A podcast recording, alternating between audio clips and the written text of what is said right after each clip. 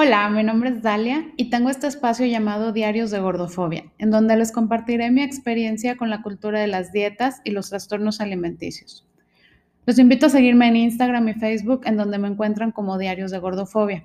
Les recuerdo un poco de las reglas de mi contenido, en el que bajo ninguna circunstancia me permitiré hablar sobre cantidad de kilos que peso, pesé o quisiera pesar, porque en mi experiencia es un detonante.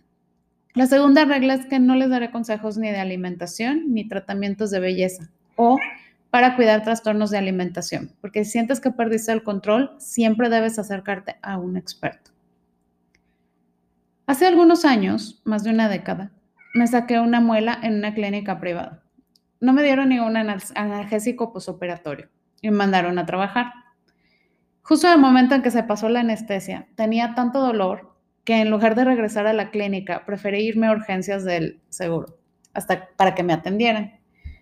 Me pasaron al área de odontología y mientras esperaba a que me atendieran, escuché la consulta de la persona que estaban atendiendo antes de mí. Era algo así. Señora, ¿cada cuánto se lava los dientes? No me acuerdo. ¿Cómo no se acuerda? Pues es que se me olvida porque tengo muchas cosas que hacer. ¿Qué cosas tiene que hacer? Pues el hacer, los trastes, la comida. La dentista le regañó, le explicó que tendrían que quitarle varios dientes porque a consecuencia de su falta de higiene eh, los iba a perder. La, la dentista aprovechó para decirle que tenía que darse tiempo para ella misma. Cuando le dijo eso, la señora la miró extrañada y en su mirada pude ver que realmente no sabía lo que era tomarse tiempo para ella misma. ¿Qué tiene que ver esta anécdota con gordofobia y amor propio? Somos nuestras historias, las historias que contamos y las que aprendemos de los demás. Ese día yo aprendí que la rutina, la vida diaria y nuestras obligaciones hacia los demás pueden hacer que te olvides de algo tan normal como lavarte los dientes y perderlos en el camino. Amor incondicional, sin esperar nada a cambio. Crecemos con esta idea de amar incondicionalmente al prójimo, a tus padres, a tus amigos, a tu pareja. Mientras nos preparamos para nuestra finalidad en la vida, amar incondicionalmente a los hijos y en el camino perdernos a nosotras mismas. ¿Alguna vez te has preguntado, ¿por qué no tengo derecho a esperar algo a cambio después de dar tanto amor? ¿Quién decide que debo conformarme con las obras de tiempo y amor que los demás tienen para mí? ¿Por qué estamos condicionadas a minimizarnos? Una vez que aceptamos amar de manera incondicional a los demás, nos convertimos en nuestras críticas más duras. Podremos amar incondicionalmente a los demás, pero está prohibido vernos a través de esa mirada a nosotras mismas. Si estamos satisfechas con nuestra existencia, con quienes somos o cómo nos vemos, es que no nos esforzamos lo suficiente. Es que entonces somos muy creídas, egoístas o tenemos autoestima muy alta. Mientras nos entregamos sin esperar retribución, Debemos maniobrar con nuestros defectos. Si no los vemos a simple vista, la sociedad se encargará de mostrárnoslos. O es nuestra obligación buscarlos, porque siempre hay algo que mejorar. No hablar muy fuerte, no tener opiniones controvertidas, no vestirnos muy llamativas, tampoco ser muy mojigatas. Mostrar nuestro cuerpo solo si es perfecto, aunque por supuesto siempre habrá espacio de mejora. Si envejeces, no mostrarlo, o hay que retardarlo. Hay muchísimas opciones para ocultar o retardar la vejez. No ser muy nada, porque en este mundo las mujeres debemos ser lo más grises posibles para no causar incomodidad. ¿Qué tiene que ver el amor incondicional con la gordofobia? Nos enseñan y aprendemos a ser proveedoras de amor. Y nos hablan de amor propio y aceptación, con todo y nuestros defectos. Siempre tenemos que estar conscientes de nuestros defectos, saber que no somos perfectas. Y tenemos que agradecer las obras de amor de los demás. Debemos romper con este paradigma.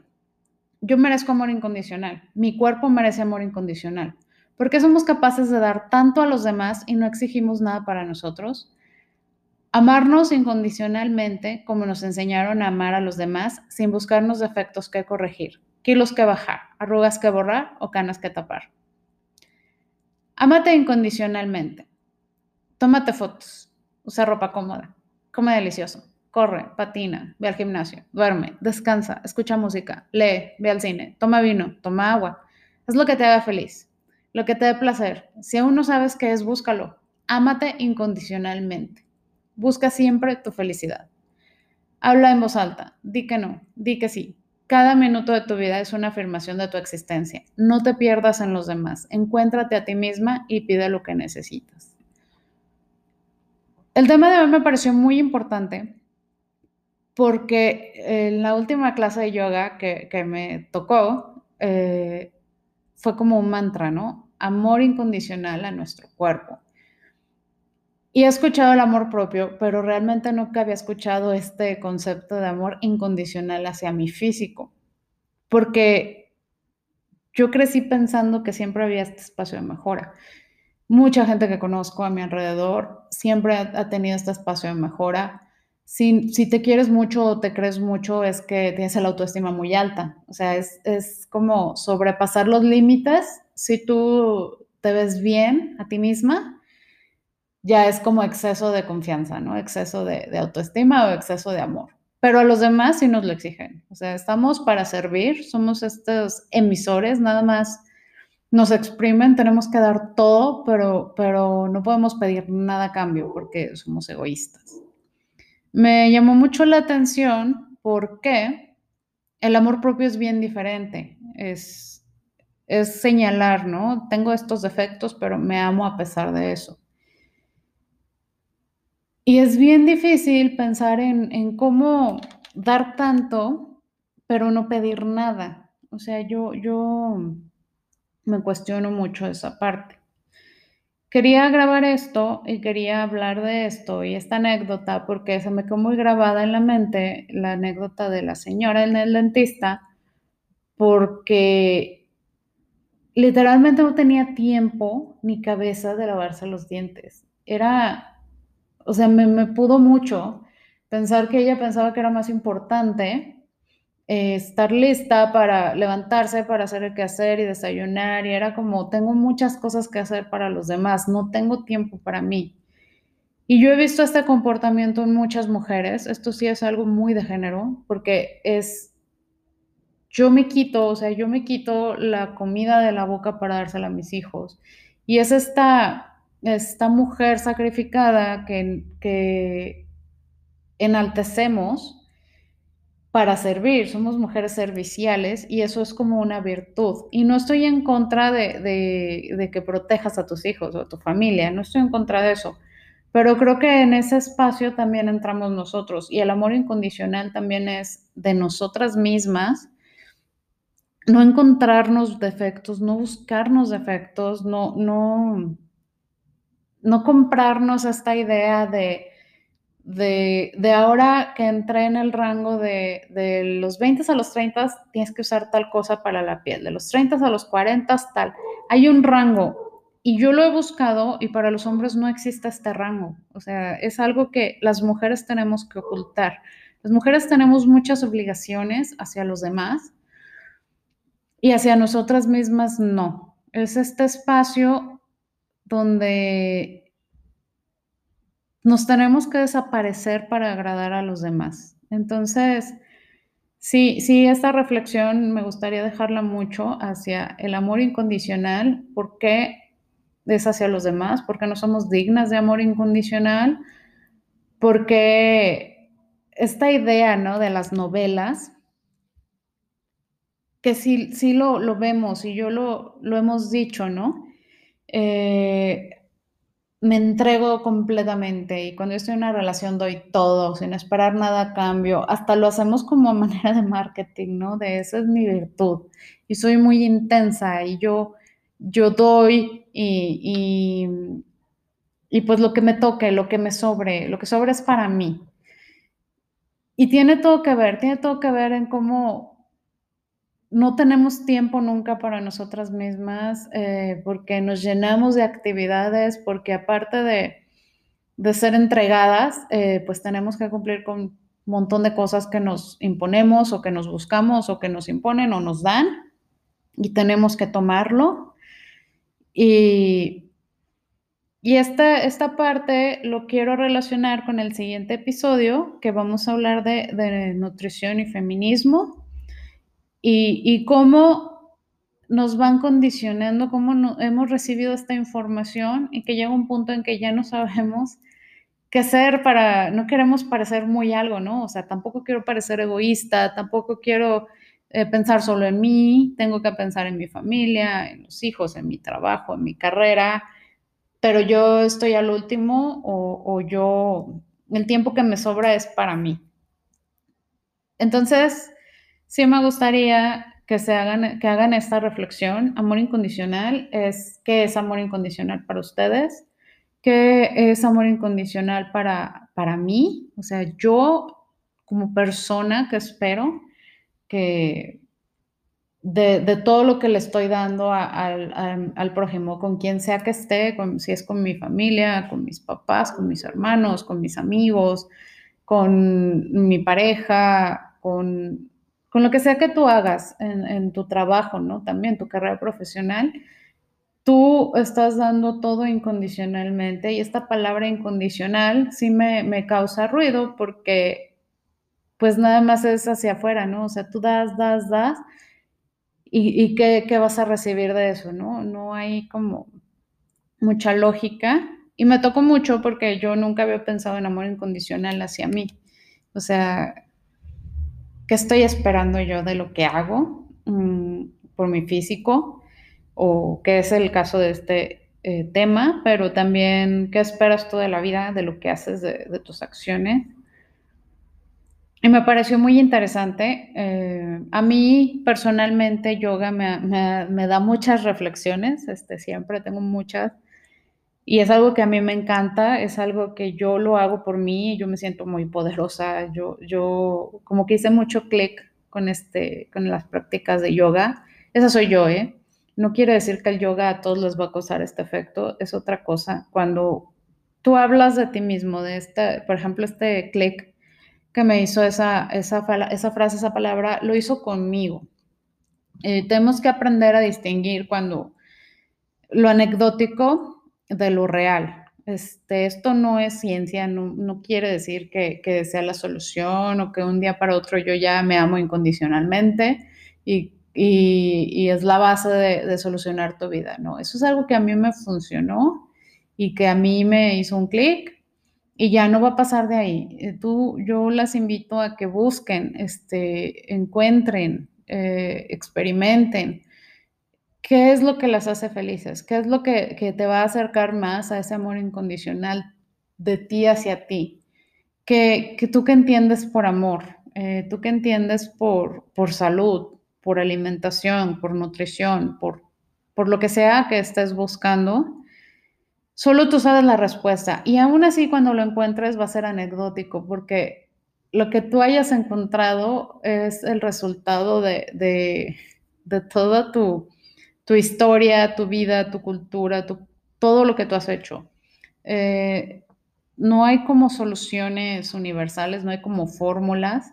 Es algo que, he entendido mucho ahorita en la alimentación, es algo que estoy tratando como de eh, cambiar y fue de luchar contra lo que yo aprendía, la forma en que yo comía. Por ejemplo, otra anécdota totalmente individual es que a mí me, como que me causa mucho ruido el sistema de alimentación de, los nutriólogos, ¿no? Que, te dicen, son cinco comidas al día para que aceleres el metabolismo y tienes que hacer colaciones y te desglosan esto. Y, y a mí las colaciones es algo que no me gusta, no me cambien, no necesito comer comida entre comidas. Y, luego cuando ya no estás siguiendo este plan, ya no sabes qué hacer, ¿no? Se los he mencionado mucho. Cuando yo no tengo esta hojita, me cuesta mucho saber qué hacer, qué comer, dejar de contar estas, estas cosas, ¿no? Entonces estoy tratando de hacerlo de una manera más primitiva, por así decirlo. Eh, comer cuando tengo hambre, no comer cuando no la tengo eh, el plan que te dan en la hojita a veces te obliga a hacer cosas que no quieres y eso es algo que hay que estar muy conscientes, quienes estén en un plan siguiendo una estructura de alimentación, las invito como a cuestionar a su nutriólogo, ¿no? A su nutrióloga, a quien les esté dando este plan, decirle, ¿sabes qué? Es algo que yo empecé a hacer, por ejemplo, a mí no me sirve tu sistema de cinco de comidas, necesito tres. Es como funciona de acuerdo a cómo yo vivo, a cómo yo como, a como a mí me gusta.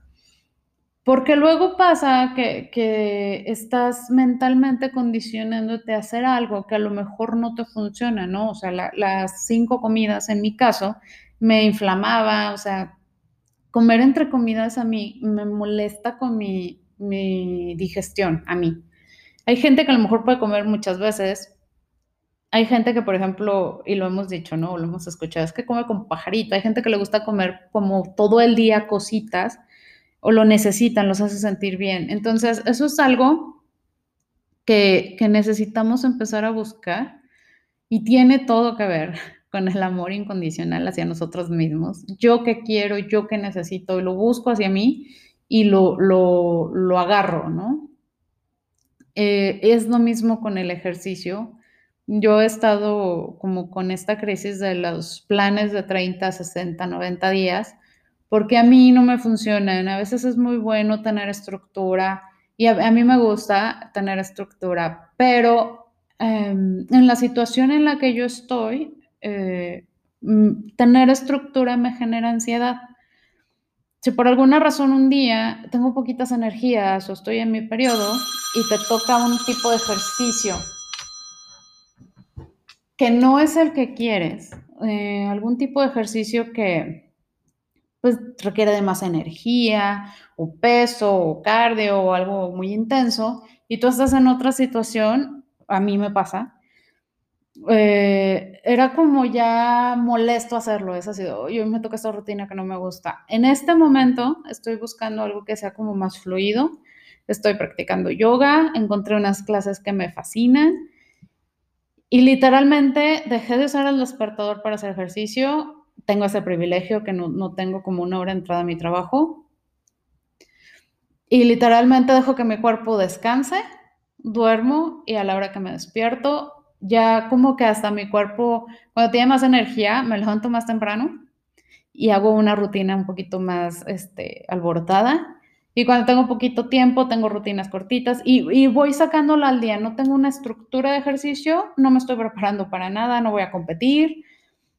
Estoy dejando que fluya y a mí en este momento mentalmente eso me funciona. Entonces, busca tú qué te gusta. Hay gente que yo sé que vive con estructura y les encanta y quieren cumplir metas y son más competitivos y, o les gusta hacer cosas en equipo o tienen un trabajo que demanda otras cosas. Eh, entonces busca y crea tus reglas. Es algo como que yo he hecho. Yo creo mis reglas y, y a veces, pues es difícil, ¿no? Salirte de lo que te han enseñado toda tu vida. Pero pues es tu vida, al final de cuentas es tu vida, es tu, tu vida, tus decisiones y lo que tú hagas en este momento va a determinar tu salud del futuro, tu salud actual, mental y física. Entonces, encuentra lo que es saludable para ti, encuentra, busca y encuentra. Esta vida es así, no hay nada fijo, no somos estáticos. También hoy en, mi clase de yoga, eh, en una postura, eh, el maestro se tropezó y dijo, está bien caerse, en la vida uno se cae. Entonces, es así, no, no es estática la vida. Eh, no sé si recuerdan, hagan memoria cuando eran muy, muy chicos y tú pensabas que llegabas a cierta edad y ya se solucionaba todo y ya este, las cosas se daban así, ¿no? Y, y, de un día a otro eras adulto y sabías qué hacer con tu vida y ya nada más todos se dedicaban a una cosa y, ya llegas a cierta edad, te das cuenta que no es así. Yo este, sigo en búsqueda, sigo esperando, sigo pensando, sigo con, deseos, con, sueños, con planes. No llegué a esta, esta, parte estática porque la vida no es estática y porque la vida no es eh, plana y porque va a haber cosas que te sacan de tu zona de confort y siempre es buscar y encontrar, buscar y encontrar es mi invitación del día de hoy. Busca y encuentra lo que haga que llegues lo más cercano a amarte incondicionalmente, amar tu vida incondicionalmente. Ah, va a haber cosas que un día te van a molestar y al otro ya no tanto. A entender cómo es esta, a entender un poquito cómo nos tenemos que desaprender las cosas que no,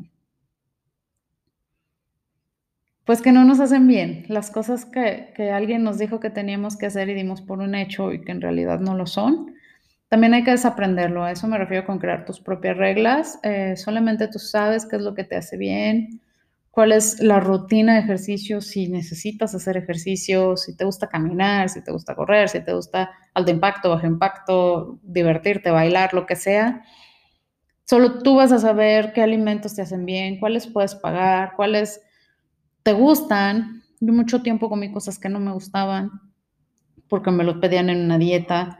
Llegó un punto donde yo comía cosas que, que ahorita veo que ni siquiera son comida, o sea, es puro producto artificial. Yo vivía a base de yogur, pan tostado, jamón de pavo, cuando comía carne, panela, cosas así que, o sea, realmente digo, es que es como plástico, esto, quién sabe cuántos procesos tuvo para llegar a mí. Y no está mal, ¿eh? por ejemplo, yo ahorita que estoy tratando de integrar comida este, regular, comida diferente, pues sí me doy mi gusto de unas papas a la francesa o cosas procesadas. No estoy en contra de esa comida, pero sí estoy en contra de comer forzado, este, de forzarte a comer cosas que no te gustan y forzarte a no comer.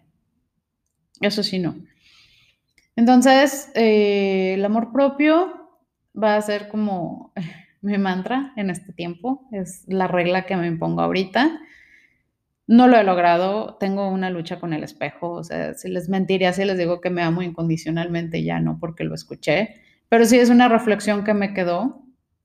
Estoy eh, luchando contra esta imagen en el espejo, estoy llenándome de, de, de contenido que me gusta, que me, me hace sentido, estoy cuestionando muchas cosas. Eh, esa es, la, mi búsqueda. Es mi búsqueda, cuestionar, buscar y tratar de, de, pues de encontrar, encontrar qué me hace feliz a mí, porque nada más yo sé y, y, y, lo digo en voz alta, hay cosas que no, no me hacen felices y lo digo en el momento y hay cosas que me hacen muy, muy feliz, que a lo mejor son muy simples para otras personas, pero a mí lo son entonces las invito a que hagan esta búsqueda, las invito a que, a que cuestionen eh, todo lo que se ha negado comer. Yo mucho tiempo negué alimentos que ahora consumo de manera súper cotidiana y que, que, a veces todavía entra esta sombra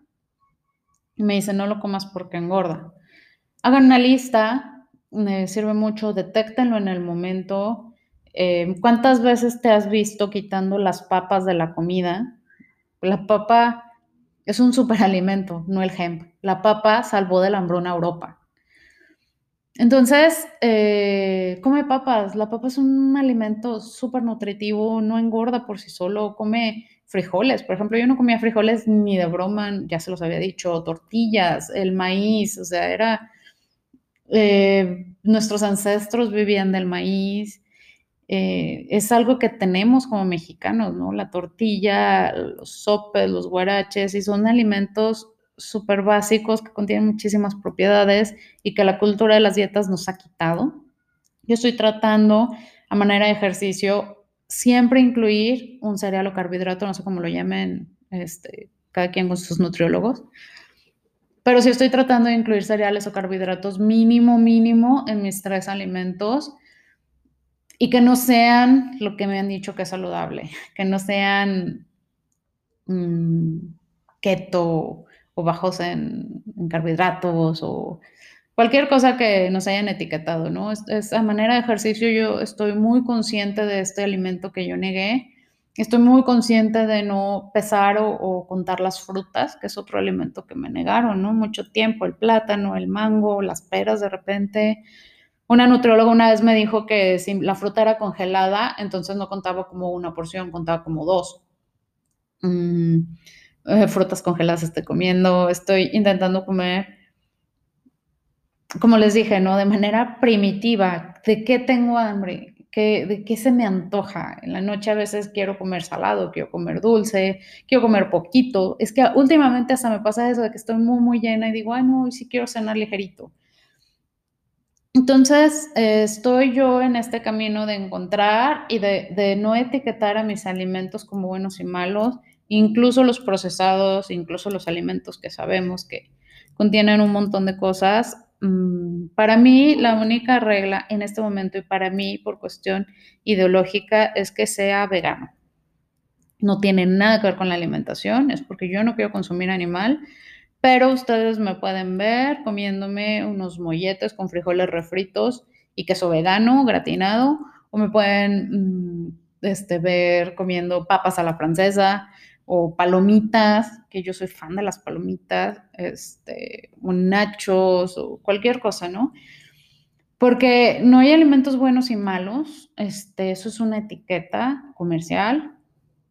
Entonces, eh, estoy en esta búsqueda, los invito a que cuestionen por qué comes lo que comes, quién te dijo que lo tenías que hacer, qué bien te ha hecho. Eh, todo este camino que yo he recorrido desde el episodio 1 que les conté, que me faltan muchísimas cosas que quiero compartirles, pero este camino de entender por qué empecé a hacer dieta, el daño que le he hecho a mi cuerpo, la dieta, y cómo realmente ahora que estoy integrando estas comidas, estos alimentos que yo empecé a negar mucho tiempo, mm, no he sentido cambios en mi físico. ¿eh? No, eso es anecdótico otra vez y lo quiero recalcar. A mí personalmente el, el dejar de comer, el llegar a comer dietas de 500 calorías no me hacía bajar de peso a mí. Me hizo mucho daño mentalmente y, Ahorita estoy súper, súper, súper estabilizada en mi peso. No me he pesado hace mucho, ni quiero hacerlo por lo mismo, porque estoy como tratando de deshacerme de estos estigmas. Pero lo, siento, o sea, físicamente me siento muy estable, así lo puedo decir. Física y mentalmente en este momento me siento equilibrada, balanceada y con muchísimas ganas de encontrar amor incondicional hacia mi cuerpo, hacia todo eso que, que aprendí a odiar, a no ver en el espejo, a lo que haya sido que alguien me dijo que era feo de mí o que yo agarré y dije que, era, que tenía que cambiar. Estoy en ese camino y, y, es muy empoderador. Este, me siento muy, muy plena y fuerte. Cada vez puedo hablar más de ciertas cosas y quiero hacerles esa invitación a que cuestionen qué comen, por qué lo comen, lo repito, ustedes háganlo a manera de ejercicio y se den cuenta si necesitan pedir ayuda, si, si creen que alguien los puede ayudar, los puede guiar. Hay muchísimas herramientas. Busquen a una persona profesional que no les vaya a dar una dieta restrictiva, que no les vaya a dar, eh, aprendan a detectar ¿no? estos planes de alimentación, bajar de peso sin dejar de comer y come poquito y le tienes que bajar y hace ejercicio. Estos clichés que, que nos compramos, detéctenlos. Hay muchísima gente profesional, hay psicólogos, especialistas de la alimentación, este, puede ser un psicólogo, puede ser un nutriólogo, alguien muy empático que te ayude a recuperar control sobre tu alimentación, porque nos pasamos la mayor parte de nuestra vida comiendo, o sea, es algo que no podemos negar las culturas se hacen, o sea, las culturas están basadas en la alimentación.